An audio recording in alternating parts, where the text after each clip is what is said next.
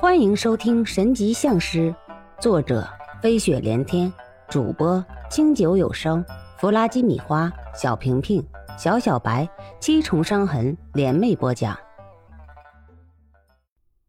哦，师傅就是师傅，还是您高啊！张旭明听完，不住的挑大拇指，心说话：这个老狐狸就是狠，什么事情都比别人看得更加远一些。这就是为什么他父亲这样看重这个人的原因吧。张旭明的师傅并没有因为自己徒弟的称赞沾沾自喜，他似乎想到了什么，起身就要往外走。哎，师傅，你要做什么去？那小子给咱们这座楼的风水动了，我要赶紧把那些石小天留下的杂七杂八的东西处理了，不然咱们以后就要有难处了。好了，时间也不早了，你该休息就早点休息。我说过，我会处理好的。师徒俩又絮叨了几句，张旭明便送走了自己的师傅，然后自己来到窗前，看着师傅把石小天布下的阵眼一一破除，他不免一笑，把那一丝窗帘拉上，走到了办公桌前，很是舒适的坐了下来，然后拨通了电话。喂，爹地，我是旭明，我们这边的事情进展的还算顺利，现在可能会有一些碍手的事情，要我们耽搁些日子。张旭明听到电话那头的声音后，很是小心的说着话，每一次措辞都要在脑子里面细细的想个几遍，不是因为别的，实在是因为父亲的儿子太多了，不是只有他一个。电话那头的男人随时会为了利益舍弃任何一个人，当然。也包括他。董林怎么样？还好吗？师傅一切都好，有师傅的提点，我的事情才会这般顺利。嗯，知道了，自己多注意点。电话那头嘟嘟的声音传来，张旭明那颗悬在半空的心这才落了下来。他实在不愿意给这个男人打电话，但是为了自己的将来，为了母亲，自己也必须要讨好他。因为只有他才可以让张旭明再往高处走一步。张旭明的父亲张元衡是张氏集团二代人物中的佼佼者，和张旭章的父亲是堂兄弟，都是下一任总裁的候选人。张元衡有五个老婆，不算女儿，光儿子就有七个，所以竞争的很激烈。张旭明的母亲只是第五房。所以，一不是正妻，二不是长子的他，所有的事情都要小心翼翼，为的就是将来可以出人头地。张旭明的师傅董林这个时候拿着几面小镜子正往回走，正要走到楼门口的时候，突然想到了什么，笑了笑，又开始往外走。身边的一个打手阿三很是不明白，问道：“头儿，您这是干什么去？把事情交给我办不就好了？”因为这次出来，张元恒再三强调不准让人知道董林的身份，所以张旭明给董林的身份就是他的贴身保镖，这些打手的头。董林看了一眼在一旁献媚的阿三，说道：“好好干你的活吧，有事我会找你的。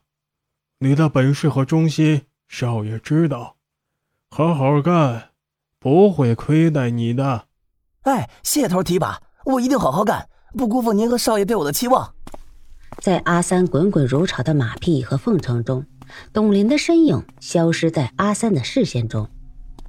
董林本来是要回去休息的，可是，一想到自己把石小天布下的阵眼都给破坏了，那个家伙一定还会回来继续拜访。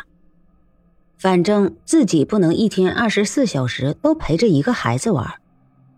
董林深知不怕贼偷，就怕贼惦记的深意，所以又把那些石小天布下的阵眼放了回去，只是位置有了一丝丝的变化，结果就是成了极锐详气的阵法。他估计着石小天这个年纪是不会看出来的，所以又仔细查看了一下，这才回去睡觉。石小天还是第一次白天来这个餐馆，他这才看清楚。这个餐馆叫做四海餐厅，很洋气的名字，也很有江湖的气息。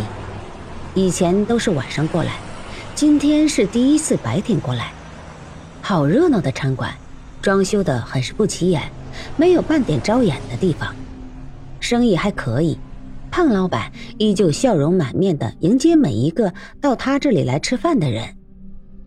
石小天推开门的时候，一双眼睛就很自然的看向一个角落。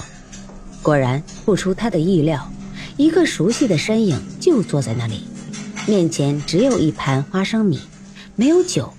那个人不疾不徐地捻着花生米的皮，然后丢进嘴里，再然后就咬得咯噔咯噔的脆响。侯爷这是在告诉别人，他牙口还行，没有老到连吃东西都费劲的地步。石小天笑着走了过去，很是安稳地坐在侯爷对面。可是刚一落座，侯爷的盲杖就点了过来，那意思这不是他坐的位置。石小天一副扎马步的样子，不知道该怎么好了。你今天不能坐，你只能站在我身后。你现在还没有坐在这里的身份，等你有了，自然会要你坐在这里。侯爷说着，把盲杖丢了过去。石小天随手一接，可是盲杖一到手，石小天心里不免咯噔一下。他一下子就把那天侯爷跟自己徒弟发威的情景想了起来。石小天粗粗的估计了一下，这根盲杖也要有三十来斤。就是自己天天拿着它都费劲，可是侯爷却是天天跟拿着一根柴火一样举重若轻。这还不是最重要的，重要的是侯爷还要把这根很轻的盲杖的感觉传递给每一个看到他的人。石小天一下子就服了，高人就是高人，看来老话说的真对，真人不露相，露相不真人。小小的沧州府，自己在这里粗粗待了十来天，见到的高人何止一两个。看来练武术最好就是不要进沧州。石小天正在那里胡思乱想的时候，餐厅的门吱呀一声响了，一个身材魁梧壮实、一头银发的老者走了进来。他跟石小天一样，好像是本能反应一样。直接就往石小天跟侯爷所在的这张桌子走了过来。这个时候，石小天才发现，不知道什么时候，餐厅里的人竟然都走光了，所以餐馆里静的就剩下侯爷碾花生皮和吃花生的动静。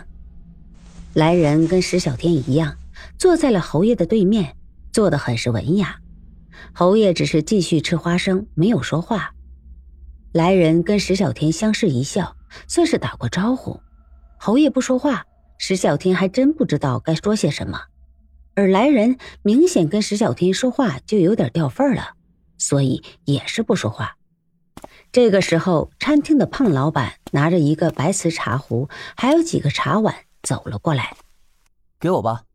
石小天说着话，便接过老板手中的茶壶和茶碗。然后给侯爷还有季窄鹏倒了一杯。虽然石小天可以不跟季窄鹏说话，但是作为小字辈，眼里必须有活，不然人家会说他那个老不死的师傅教出来的徒弟没礼数。石小天可不想为了这一点给周一仙丢人。餐厅的门再次打开，一个身影像是鬼魅一样的人一闪就进来了。石小天的双眉一皱，可是侯爷早就听出了声音，在那里继续喝茶吃花生，没有丝毫动作。倒是季窄鹏的脸色一沉，一脸的严肃：“思辰，做什么呢？告诉你多少次了，办事要稳重，给我站好喽！再调皮捣蛋，看我怎么收拾你！”季窄鹏的恐吓把鬼魅一样的身影一下子定在了那儿。这让石小天真的有点大跌眼镜。季思辰小碎步慢慢的磨蹭到了桌子旁，立在季窄鹏身后，不敢再有什么小动作。在鹏，我们是不是来的太早了？这都什么时候了，竟然只有咱们两把老骨头到了这里？是所有人都太忙，今天没有时间陪咱俩说话呢？还是人家直接就不给这个面子。好半晌，侯爷像是有些愤怒了。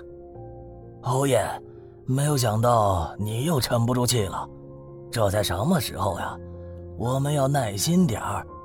既然你肯下这个帖子，人家也应了要来，那我们就等。来了是给咱们捧场，也是给自己留路；不来那是本分。同舟共济可不是说话那么简单。季窄鹏跟侯爷说着话，看起来是给侯爷宽心，其实又何尝不是给自己宽心呢？石小天站在侯爷身后，不言不语的，却是把一切看在眼底，心里不免就给今天这件事儿起了一卦。结果卦象一出，石小天立马就放心了。本集播放完毕，欢迎继续收听，点赞、评论、订阅、分享。